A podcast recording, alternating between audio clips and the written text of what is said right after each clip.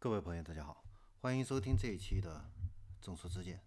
这一期的话呢，我们来聊一下标致雪铁龙 PSA 和菲亚特克莱斯勒 FCA 合并的事情。那五月六号呢，根据外媒报道的话呢，菲亚特克莱斯勒呢已经立下了这样的一个军令状，承诺呢最晚将于二零二一年初呢完成和标致雪铁龙的这样的一个合并。那 PSA 的话呢，旗下现在是有标致、雪铁龙还有 DS 三个品牌。那 FCA 啊，也就是说克莱斯勒啊，菲亚特克莱斯勒，它这边旗下的话呢，有菲亚特克莱斯勒、道奇、阿尔法罗密欧、玛莎拉蒂、法拉利啊等这样的一些知名的一个品牌啊。那合并后的这个新公司的话呢，会成为年销量达到八百七十万台的全球第四大的汽车集团。那预计的话呢，每年会实现约一千七百亿欧元的营业收入和超过一千一百亿欧元的经营利润。那同时会产生约三十七亿欧元的这样的一个年度运行的一个协同的一个效益，啊，呃，那可以预见的话呢，双方合并以后的话呢，将成为大众还有丰田这些制造业巨头的有力的竞争者。那合并之后的话呢，集团的总部呢会设在荷兰，是由菲亚特克莱斯勒的董事长呢，这个约翰埃尔卡担任新公司的董事长。那标致雪铁龙的首席执行官呢，卡洛斯啊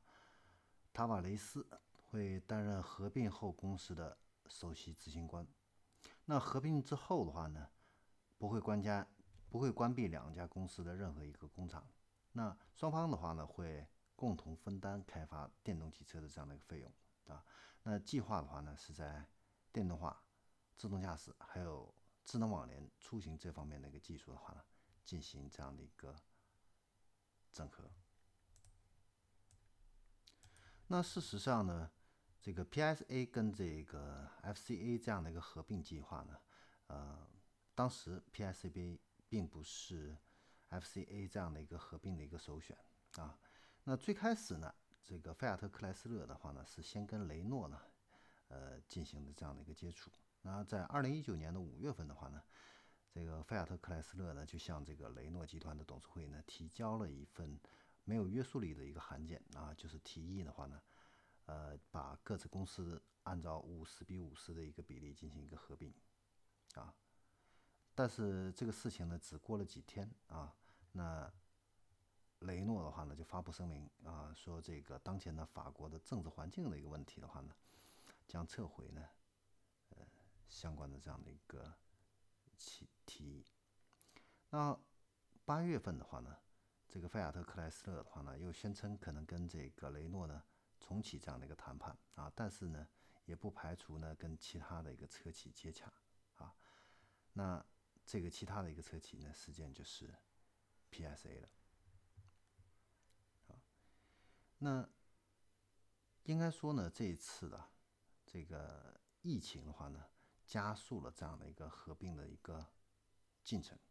那现在在这个全球汽车行业大变革的这样的一个背景下呢，抱团取暖的话呢，已经是这样的一个大的一个趋势，啊，那像去年开始的话呢，欧洲的这个车企啊，它的这个电动化的这个步伐呢，明显的加快。啊，会对其他的一个车企呢形成这样的一个压力，啊，那这次合并的话呢，很重要的一条的话呢，就是电动化技术的一个共享。那包括呢，呃，除了包括电动化技术共享这方共建这方面的一个呃之外的话呢，还会对现有的这个市场的一个资源的话呢，进行一个相互的一个利用。那菲亚特克莱斯勒的话呢，它需要呢是欧洲还有南美啊。这些市场的话呢，扩大自己的这个小型车领域这方面的一个规模啊，那在这一块的话呢，PIC 的话呢，恰恰是有这样的一个话语权啊。那 PIC 这方面也有自己的一个诉求啊。那 PIC 旗下的这个标志公司啊，本来就是计划在二零二三年呢重返北美啊，所以的话呢，这个菲亚特克莱斯勒的这个美国的零售网络的话呢，也会给 PSA 的话呢提供这样的一个更多的一个机会啊。